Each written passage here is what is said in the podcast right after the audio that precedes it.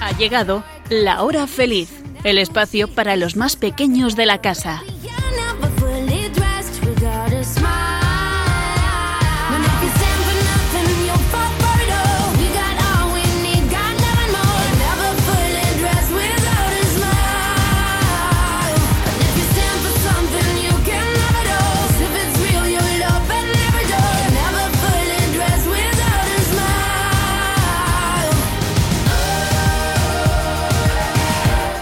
Buenas tardes a todos los amigos de la hora feliz. ¿Qué tal estáis? Nosotras encantadas de estar de nuevo aquí en el programa de la hora feliz.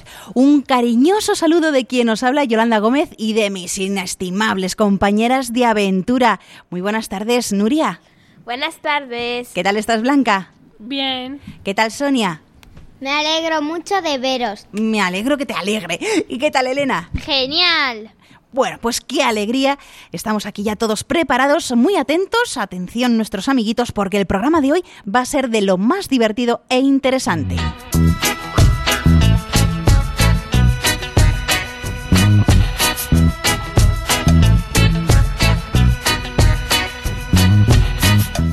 A conocer quién fue Santa Catalina de Siena. También os contaremos algunos recorrines curiosos. En Chiquistorias contaremos el cuento del bosque encantado y el lobo ha vuelto. Y terminaremos con chistes y adivinanzas.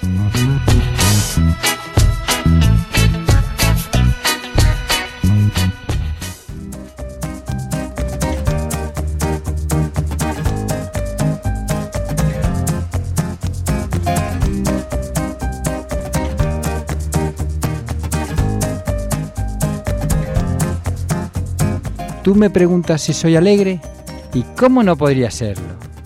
Mientras la fe me dé la fuerza, siempre estaré alegre.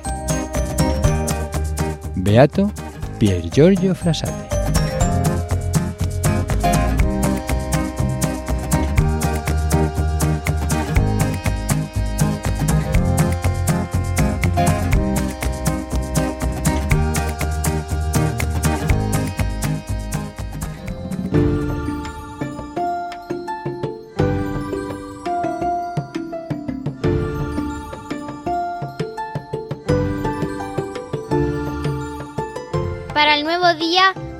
Señor.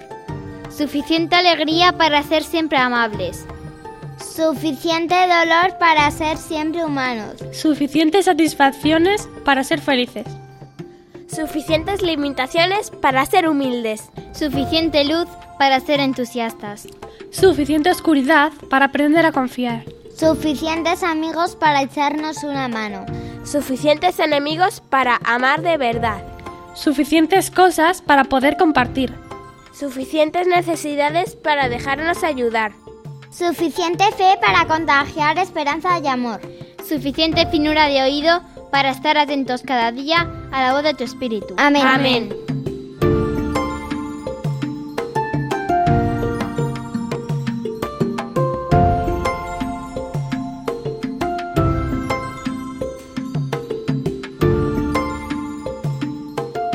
Qué importante es rezar a nuestro Padre Dios por la mañana, al levantarnos, darle gracias por el nuevo día que tenemos por delante, pedirle que nos ayude a hacer cosas buenas, a ayudar a los demás, y luego a las 12 del mediodía sería genial acordarnos de la Virgen María y decirle algo bonito.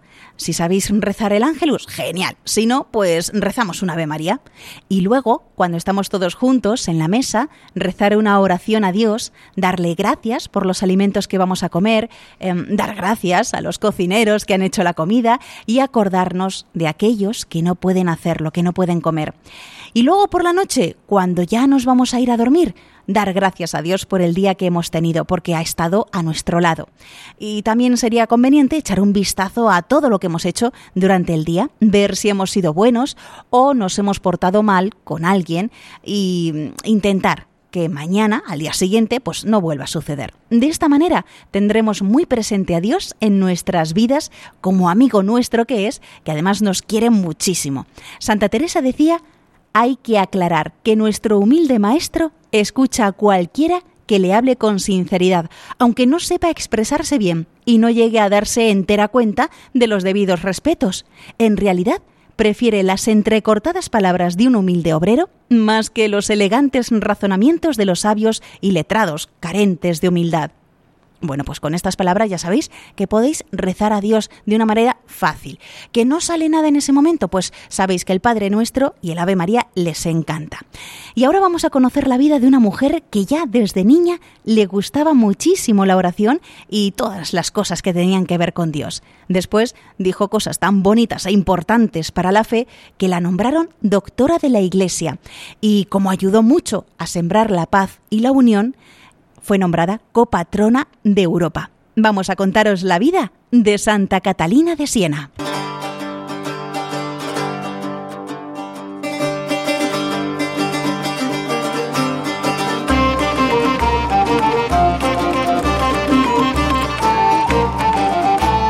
Santa Catalina nació en Siena, en Italia, el 25 de marzo de 1347, en una familia de padres piadosos. Su padre fue Jacobo Benincasa, un tintorero de pieles, y su madre, Lapa Piacenti. Tuvieron 25 hijos, siendo Catalina la penúltima.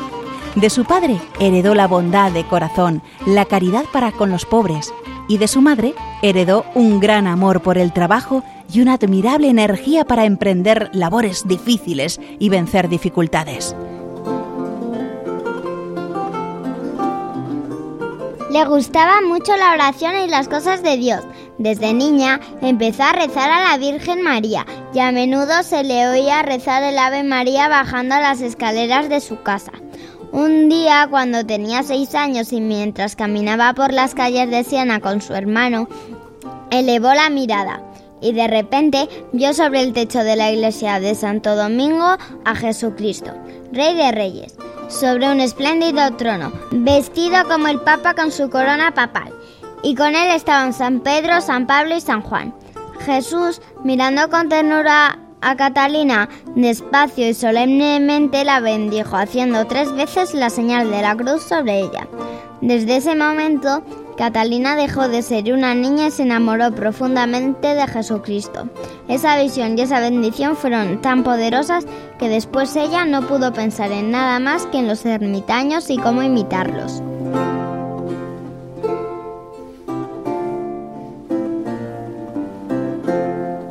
A los siete años hizo un voto privado de virginidad.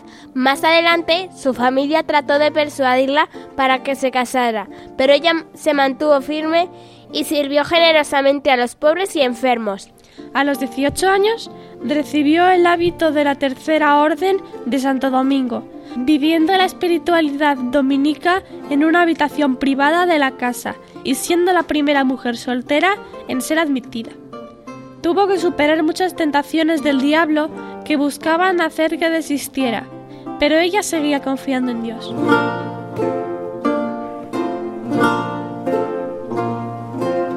En 1366, Santa Catalina vivió un matrimonio místico. Se encontraba en su habitación orando cuando vio a Cristo acompañado de su madre y un cortejo celestial. La Virgen tomó la mano de Catalina y la llevó hasta Cristo, quien le puso un anillo, la desposó consigo y le dijo, Yo, tu Creador y Salvador, te acepto como esposa y te concedo una fe firme que nunca fallará. Nada temas, te he puesto el escudo de la fe y prevalecerás sobre todos tus enemigos. Después de eso, solamente Catalina podía ver el anillo. Con la fortaleza recibida del Señor, Catalina continuó creciendo en su fervor y, y gran apostolado primero entre las gentes de Siena, luego en Pisa, en Florencia y eventualmente en las ciudades papales de Aviñón y Roma. Catalina fue atrayendo a un grupo de devotos amigos. Todos sus discursos, acciones y hasta su silencio inducía el amor a la virtud. Según el Papa Pío II, nadie se acercó a ella que no se fuera mejor. Tantas cartas por correspondencia escribió que se puede decir que alcanzó seis volúmenes. Santa Catalina llegó a influenciar a, dos papas, numerosos obispos y religiosos. Las oraciones y los sacrificios de esta joven esposa de Cristo le permitieron ser instrumento de mensajes divinos que llegaron a ser escuchados por el Papa. Por aquel tiempo brotó la peste y la santa siempre estuvo con los enfermos, los preparaba para bien morir y llegó incluso a enterrarlos ella misma. Además, tenía el don de reconciliar hasta los peores enemigos, más con sus oraciones a Dios que con sus palabras. El mayor de los milagros posiblemente fue su paciencia ante los severos ataques y reproches que recibía incluso de las personas desagradecidas que ella había ayudado. Fue en el Día de María, como Catalina llamaba el sábado, que empezó a escribir su famoso diálogo, un tratado inspirado sobre sus virtudes cristianas. En esta época, los papas vivían en Aviñón, en Francia, y no en Roma, como ahora. Y los romanos se quejaban de haber sido abandonados por sus obispos, amenazando con realizar un cisma, es decir, separarse de la Iglesia. El Papa Gregorio XI hizo un voto secreto a Dios de regresar a Roma y al consultarle a Santa Catalina, ella le dijo, cumpla con su promesa hecha a Dios. El pontífice se quedó sorprendido, porque no le había dicho del voto a nadie. Y más adelante el Santo Padre cumplió su promesa y volvió a Roma, que también se la llama la ciudad eterna. Posteriormente, en el pontificado de Urbano VI, los cardenales se distanciaron del Papa por su temperamento y declararon nula su elección, designando a Clemente VII que fue a residir a Aviñón. Santa Catalina escribió cartas a los cardenales presionándolos para reconocer al auténtico pontífice. La santa también escribió a Urbano VI pidiéndole que llevara con serenidad y gozo los problemas, controlando el temperamento. Santa Catalina fue a Roma a petición del Papa, quien siguió sus instrucciones. La santa también escribió a los reyes de Francia y Hungría para que dejaran el cisma y no quisieran separarse de la Iglesia. Toda una muestra de defensa del papado. En otra ocasión, Jesús se le vuelve a aparecer y le enseñó dos coronas, una de oro y otra de espinas, para que escoja. Ella le dijo, Yo deseo, oh Señor, vivir aquí siempre conforme a tu pasión, y encontrar en el dolor y en el sufrimiento mi reposo y deleite. Luego tomó la corona de espinas y se la puso sobre la cabeza.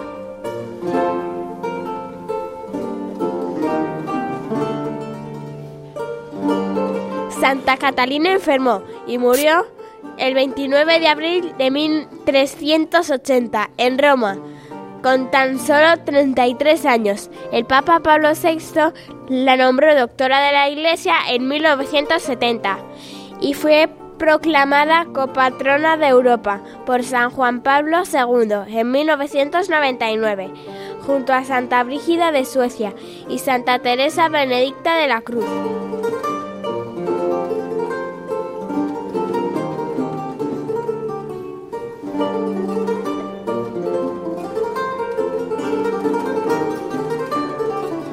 Esta alma extraordinaria es una de las más grandes de la Iglesia y una de las más fascinantes. Durante su corta vida convirtió a muchos de diferentes edades y clases a una auténtica vida cristiana.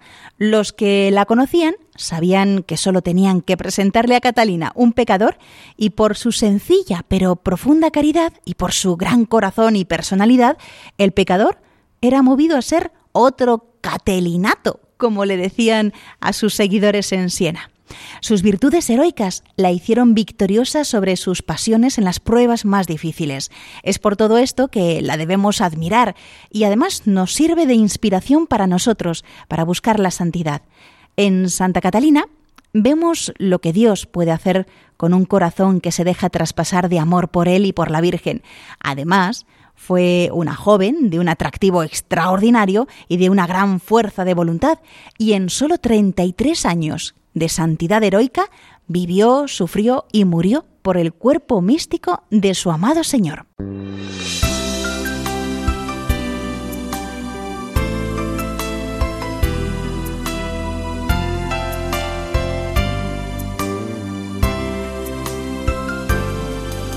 En el colegio esforzaré por cumplir con mi deber y ayudar a los demás. Cuando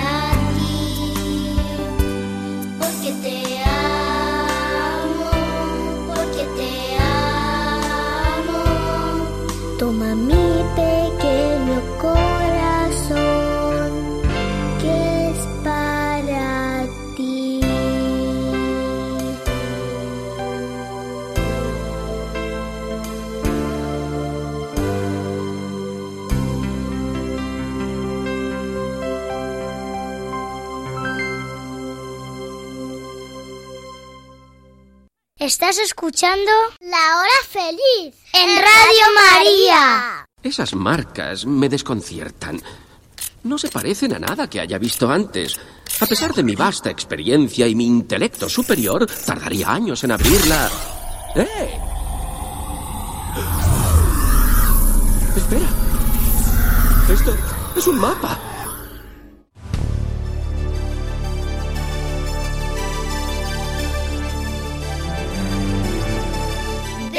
Descubrimientos a los cuatro vientos.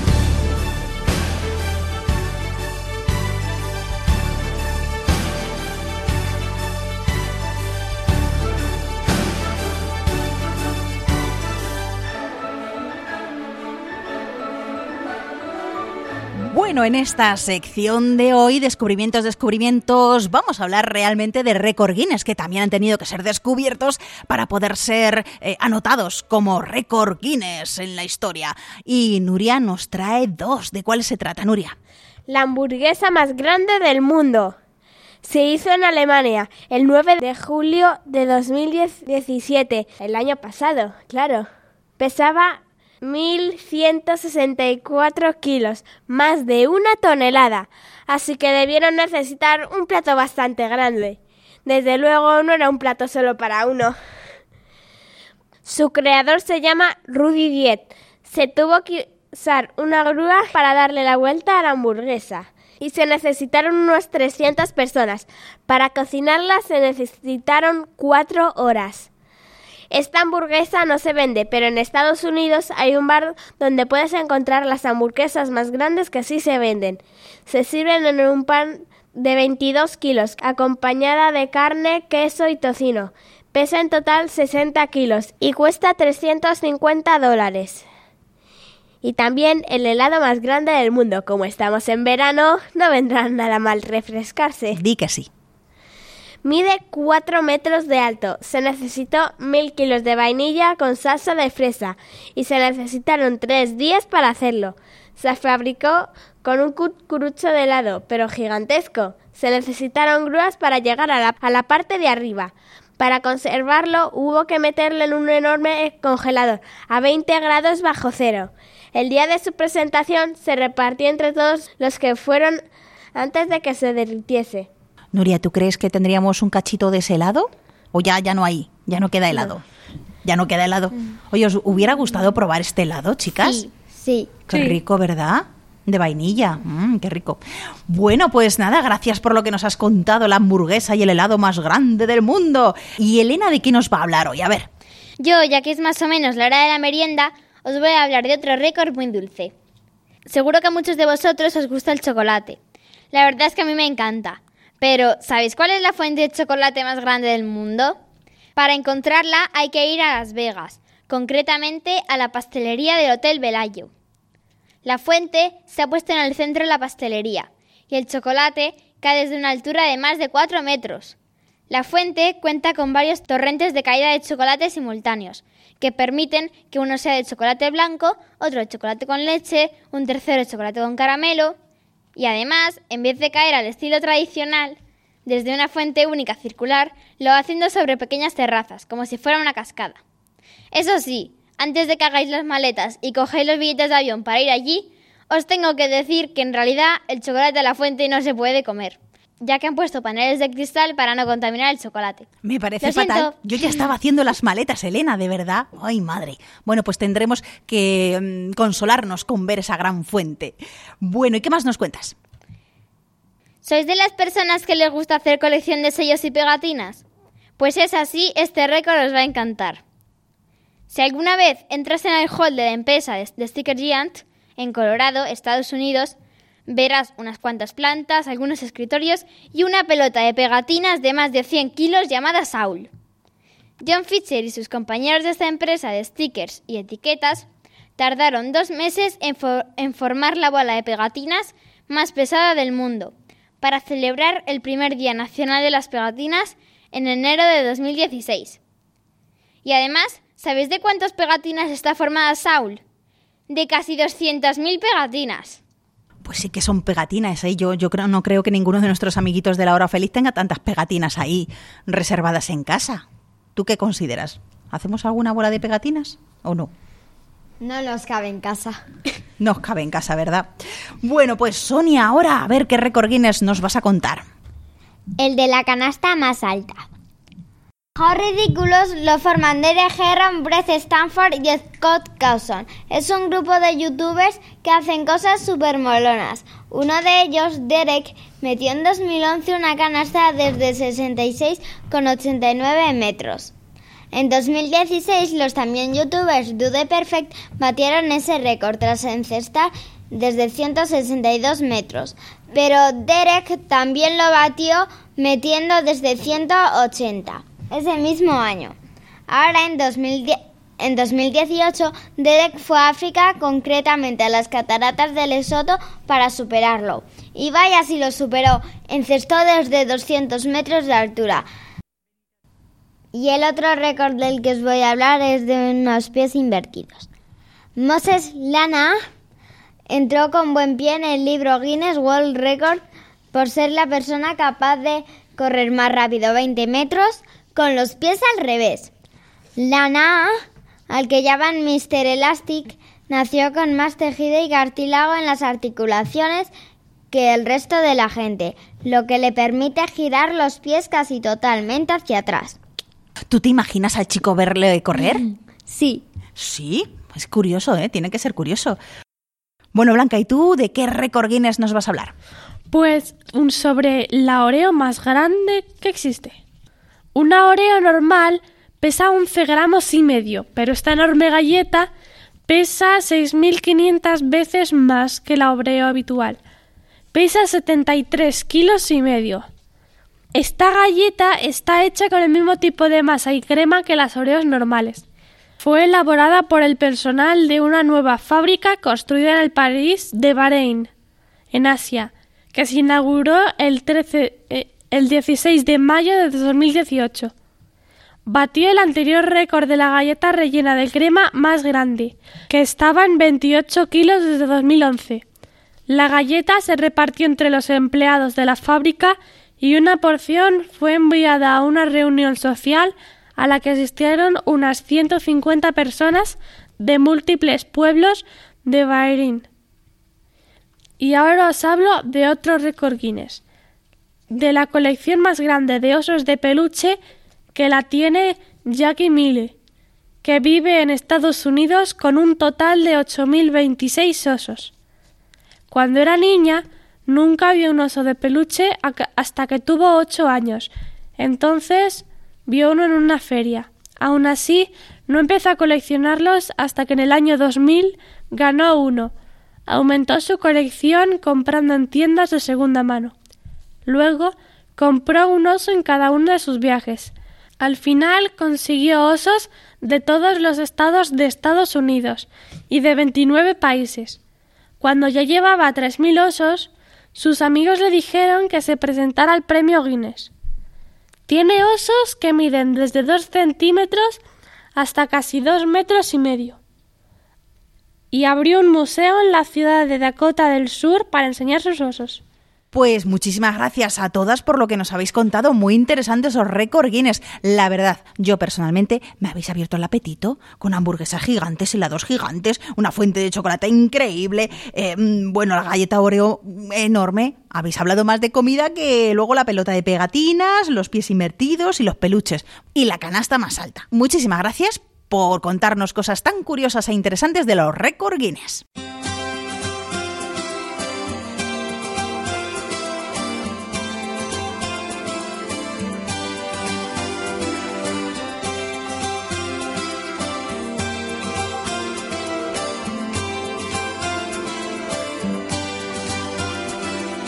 Que sepa el mundo que en marcha estoy, con mucho que ver y vivir, con cielos azules andando voy a un lugar así soñaba con ir.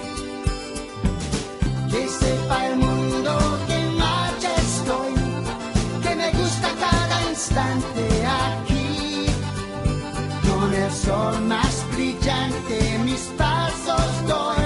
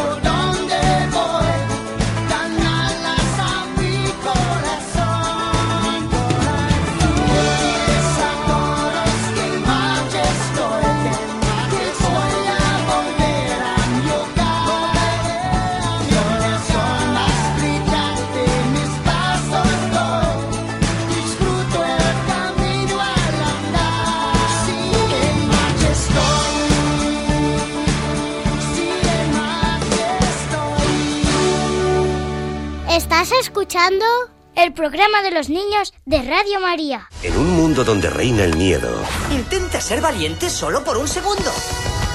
Oh, esto está mal. él es la excepción. ¡Oh, no! ¿Eres una rata? ¡No! ¿Un ratón? Soy un caballero.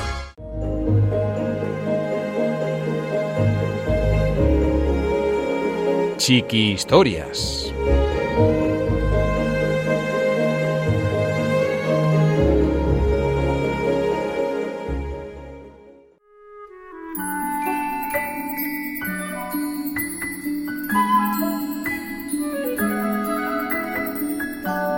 El bosque encantado.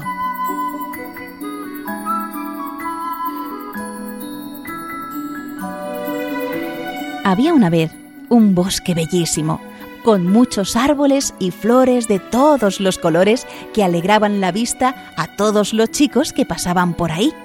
Todas las tardes los animalitos del bosque se reunían para jugar. Los conejos hacían una carrera entre ellos para ver quién llegaba a la meta. Las hormiguitas hacían una enorme fila para ir a su hormiguero. Los coloridos pájaros y las brillantes mariposas se posaban en los arbustos. Todo era paz y tranquilidad hasta que... Un día los animalitos escucharon ruidos, pasos extraños y se asustaron muchísimo, porque la tierra empezaba a temblar. De pronto, en el bosque apareció un brujo muy feo y malo, encorvado y viejo, que vivía en una casa abandonada. Era muy solitario, por eso no tenía ni familiares ni amigos. Tenía la cara triste y angustiada. No quería que nadie fuera feliz. Por eso, cuando escuchó la risa de los niños y el canto de los pájaros, se enfureció de tal manera que gritó muy fuerte y fue corriendo en busca de ellos. Rápidamente tocó con su varita mágica al árbol, y este, después de varios minutos, empezó a dejar caer sus hojas y luego a perder su color verde pino. Lo mismo hizo con las flores, el césped, los animales y los niños. Después de hacer su gran y terrible maldad, se fue riendo y mientras lo hacía repetía, Nadie tendrá vida mientras yo viva. ¡Ja, ja, ja!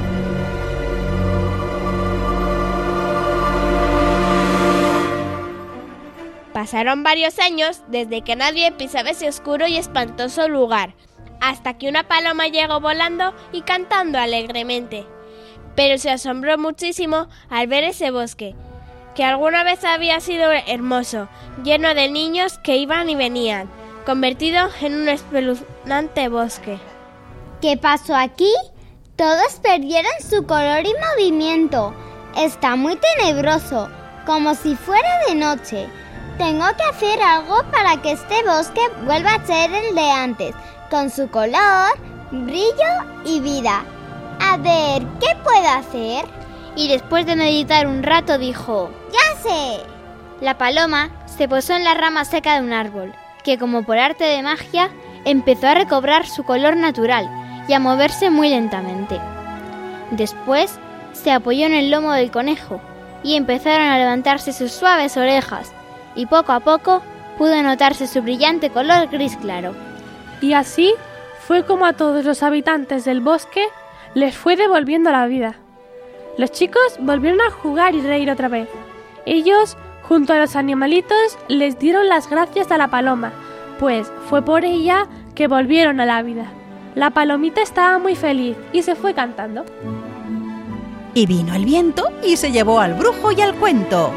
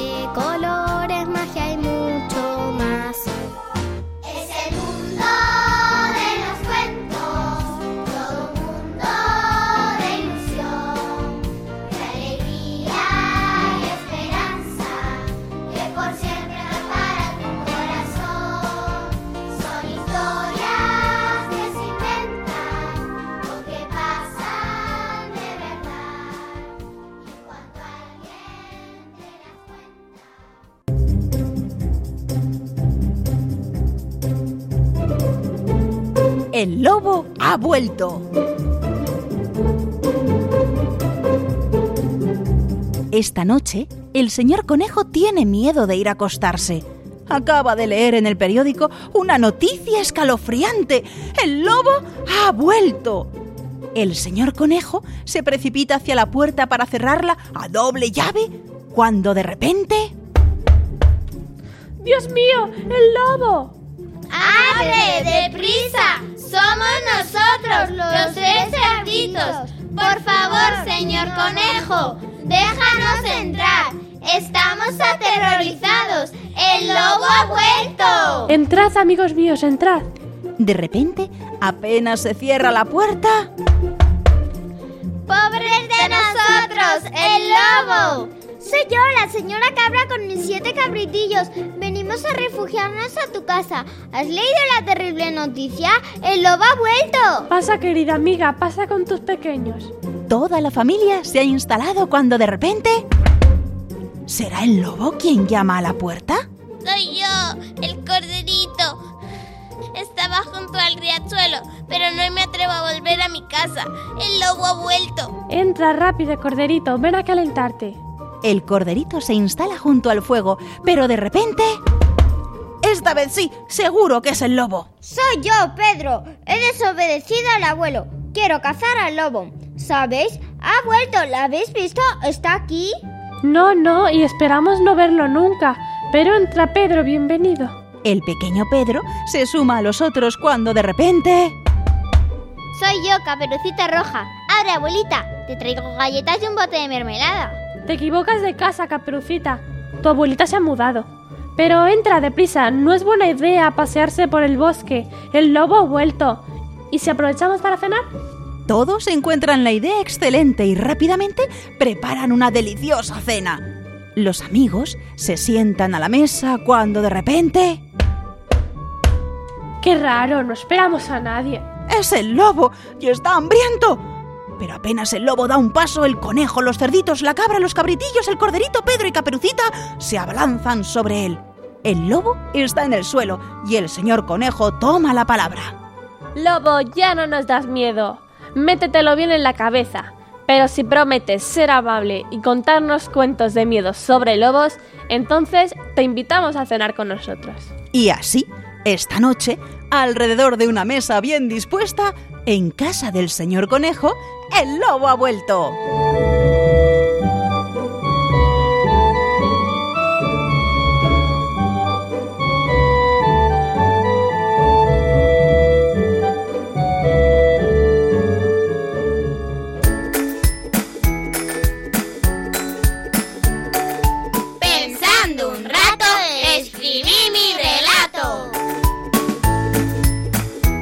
¿Quieres que leamos en la radio un cuento que tú mismo has escrito?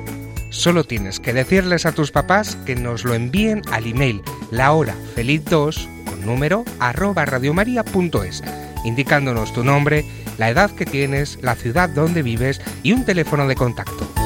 También puedes escribirnos por carta a la siguiente dirección. Paseo de Lanceros 2, primera planta, 28024 Madrid, poniendo Radio María, la hora feliz 2. De todos los cuentos que recibamos, el que leamos en antena recibirá una sorpresa. Ya sabes, la hora feliz 2 arroba radiomaria.es o por carta a Radio María La Hora Feliz 2, Paseo de Lanceros, número 2, primera planta, 28024, Madrid.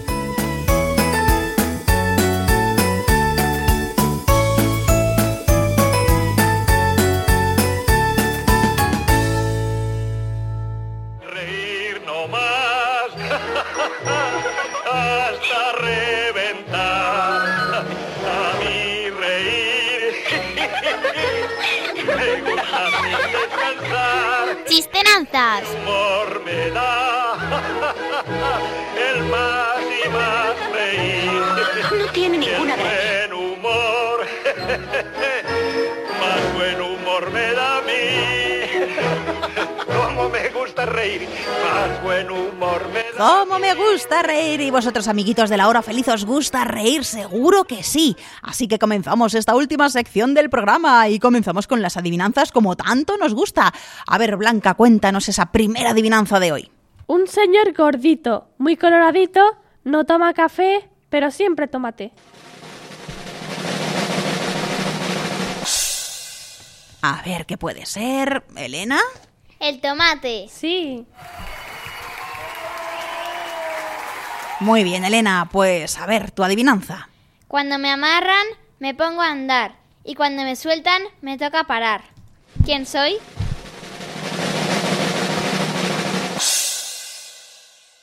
A ver, ¿qué puede ser? ¿Se os ocurre, chicas? A ver, Sonia, ¿qué se te ocurre? ¿El ancla? No. Vuelve de nuevo a repetirla. A ver, Elena. Cuando me amarran, me pongo a andar. Y cuando me sueltan, me toca parar. ¿Quién soy? ¿Qué puede ser, Nuria? ¿El freno? No. ¿Y el, el acelerador? No. ¿Una pista? Una pista, venga, como dice Sonia. Lo lleva... Cuando andas, lo llevas puesto. A ver, Sonia. ¿El pie? No. A ver, el pie siempre va puesto con el cuerpo. Venga. ¿Otra vez, Sonia? ¿El zapato? Sí. Pues, Sonia, dinos tu adivinanza. Iba una vaca de lado, luego resultó pescado. ¿Qué puede ser, Nuria? El bacalao. Sí. Vamos, Nuria, entonces con tu adivinanza. Soy un animal que vive en la sabana y es pintura en la ciudad. ¿Quién soy? ¿Qué puede ser, Elena? La cebra. Sí. Genial, pues esta segunda ronda de adivinanzas comenzamos con Elena. A ver, a ver esa adivinanza difícil. Son cuatro hermanos, nacidos a la vez. El primero corre sin parar y nunca se cansa. El segundo come sin parar y nunca se harta. El tercero bebe sin parar y nunca se sacia. El cuarto canta una canción interminable. ¿Qué son? Yo creo que esta adivinanza es muy difícil, pero bueno, a ver, Blanca, ¿qué se te ocurre? La garganta. No. La garganta, ¿no? A ver, entonces, corre, come, bebe y canta. ¿Qué puede ser, chicas? ¿El cuerpo? No. A ver, Blanca. ¿Un pájaro? No, son cuatro hermanos y cada uno hace una cosa. Vale, ¿qué puede ser? ¿Una pista? No, Blanca. ¿Un concierto? No. Dilo otra vez. A ver. Son cuatro hermanos nacidos a la vez. El primero corre sin parar y nunca se cansa. El segundo come sin parar y nunca se harta. El tercero bebe sin parar y nunca se sacia. El cuarto canta una canción interminable. ¿Qué son? A ver, esos cuatro hermanos tan curiosos, Sonia. ¿Los insoportables? No. no. ¿Cuatro hermanos nacidos a la vez?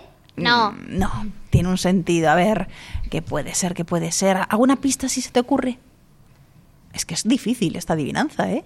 También incluso la pista puede ser difícil. Siempre tienen que estar en armonía porque sin ellos la naturaleza no sería como es. Ah, es una naturaleza, algo de naturaleza. Más o menos. A ver, ¿qué puede ser, chicas? ¿Algo de la naturaleza? ¿Armonía? ¿Blanca? Los ríos, el viento y todas esas cosas. ¿Cómo la se llama? naturaleza. A ver, venga, Nuria. El verano, la primavera, el otoño y el invierno. No, estaba más cerca. Blanca, a ver. Los cuatro elementos. Sí. Muy bien. ¿Qué son? A ver, Blanca.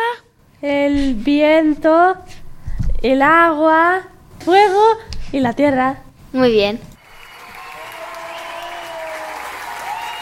Bueno, Elena, ha sido difícil, ¿eh? A ver, explícanos esa adivinanza un poquito mejor. Porque el agua siempre corre, el fuego siempre come, la tierra siempre bebe y el aire siempre canta una canción, o sea, el viento. La canción del viento. Mira qué bonita la adivinanza, pero qué difícil, madre mía. Bueno, Blanca, ya que has adivinado tú esta adivinanza tan difícil, cuéntanos tu segunda adivinanza. Me llegan las cartas y no sé leer.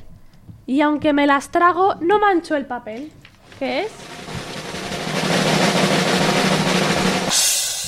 Ver qué puede ser, Sonia. El buzón. Sí. A ver tu segunda adivinanza, Sonia. Estoy en la guerra y huyo del cañón. Estoy en el altar y no estoy en la iglesia. Estoy en la flor y no en la planta. ¿Qué es? ¿Qué se te ocurre, Blanca? ¿La O? No, pero ay, ay. Por ahí va. A ver. Elena. ¿La A? No. A ver, Nuria. ¿Las vocales? No. No. La R. Sí. Muy bien, pues terminamos esta ronda de adivinanzas con Nuria. Adelante. Es tuyo, pero lo usan los demás más que tú. ¿Qué es? ¿Seguro que es un rotulador? A ver, Elena. El nombre. Sí. Perfecto, hemos acabado la ronda de adivinanzas y vamos ya con los chistes, amigas. Venga, Sonia, comenzamos contigo. Jaimito, ¿qué haces pintándote la cara de azul? Porque mi amigo se ha ido a pasar el verano lejos y yo quiero estar azulado. Un pitofito se va a aparecer. Vale, Blanca. ¿Qué tal en el gimnasio? Ah, pues me estoy poniendo en forma. Ah, sí, sí, en forma de bola, yo no voy. A ver, Elena, tu chiste. A ver, Jaimito, ¿puedes nombrarme a tres miembros de la familia de los roedores? Mm, a ver, así, papá roedor, mamá roedora y bebé roedor. Elemental, querido Watson, súper fácil. Madre mía. A ver, Nuria, tu chiste. Le dice Pepita al doctor, doctor, hace una semana que no como, no duermo y no bebo agua. ¿Qué cree que tengo? Pues hambre, sueño y sed. Pues sí, pues sí. Vamos con esa ronda de chistes. Segunda ronda. Mm, Sonia, venga. Le dice un pez a otro pez. ¿Sabes que los peces solo tenemos dos segundos de memoria? ¿Qué? ¿Qué de qué?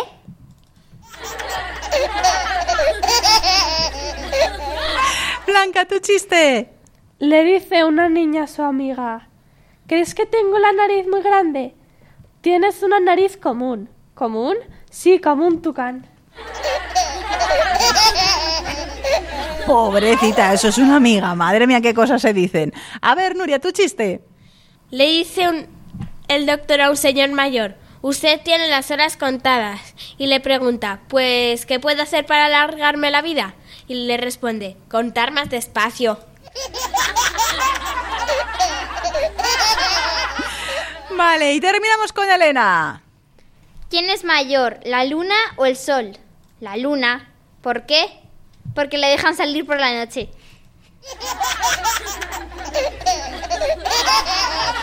Muy bien, pues ya con estos chistes terminamos el programa de hoy que durante esta hora hemos estado hablando de Santa Catalina de Siena, que es doctora de la Iglesia y copatrona de Europa. Os hemos contado récords chulísimos, récord Guinness, y os hemos contado esos cuentos tan interesantes del bosque encantado y el lobo ha vuelto. Bueno, espero que os la hayáis pasado tan bien como nosotros. Y gracias, como no, a Blanca, a Sonia, a Elena y Nuria por hacerlo posible y por ser unas colaboradoras geniales. ¡Adiós! Y recordar que si queréis volver a escuchar este o cualquier otro programa, está nuestro podcast en de la hora feliz en- con el nombre de Yolanda Gómez en la web de Radio María, www.radiomaria.es. Y también tenéis varias formas de poneros en contacto con nosotros. El email lahorafeliz2 arroba radiomaria.es, lahorafeliz2 arroba radiomaria.es y si nos escribís por carta, poner en el sobre Radio María, programa La Hora Feliz 2, Paseo de los Lanceros número 2, primera planta, 28024, Madrid. Ah, y no os olvidéis que de lunes a viernes de 6 a 7 de la tarde, una hora antes en Canarias, tenéis otros programas de La Hora Feliz especialmente dedicados a vosotros los niños. Y vosotros sed buenos. Sí, se puede. Sí se puede. Un fuerte abrazo para todos y ser felices.